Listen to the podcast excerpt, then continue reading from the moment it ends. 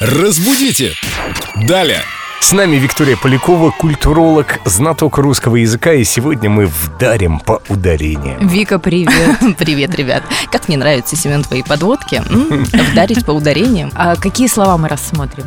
У нас будет небольшой блок слов, в которых постоянно плавает ударение в речи людей и в написании тоже часто неправильно ставят их. Поэтому расскажем и запомним, как же все-таки правильно.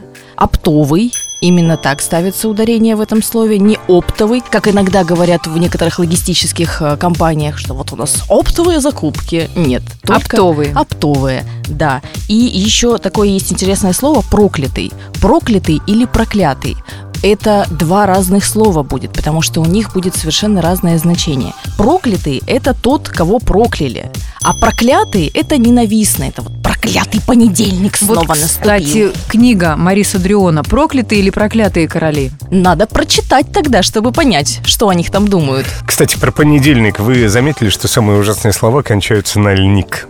Начальник, будильник, понедельник. А, ау, ты идешь по тонкому льду, мне кажется. Не переживай, начальники еще спят.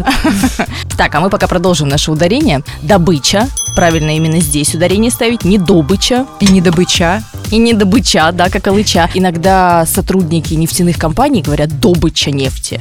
У нас добыча, никакой добычи. А у них профессионализм. А у них даже организм даже такой. Но, как я понимаю, это еще не все. А что еще? А еще мы можем рассмотреть одно слово, которое часто произносят как фетиш, но вообще-то оно фетиш. Оно французского происхождения, поэтому ударение у него будет на последний слог. Фетиш.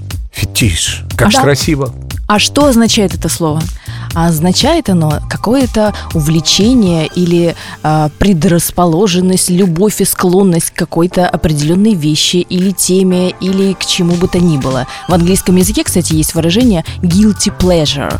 Такое виноватое удовольствие. Как бы виновен в удовольствии. Да, именно так. Или удовольствие, которое заставляет тебя чувствовать виноватым. Называется фетиш. Мы Да. запомнили. Ударение на второй слог. Все верно. Спасибо, Вика. А если что-то из нашей программы забудется, вы захотите к этому вернуться еще раз, освежить в памяти, всегда можно найти подкасты программ «Разбудите далее» и на сайте Эльду Радио, и в нашей официальной группе ВКонтакте. Заходите и слушайте.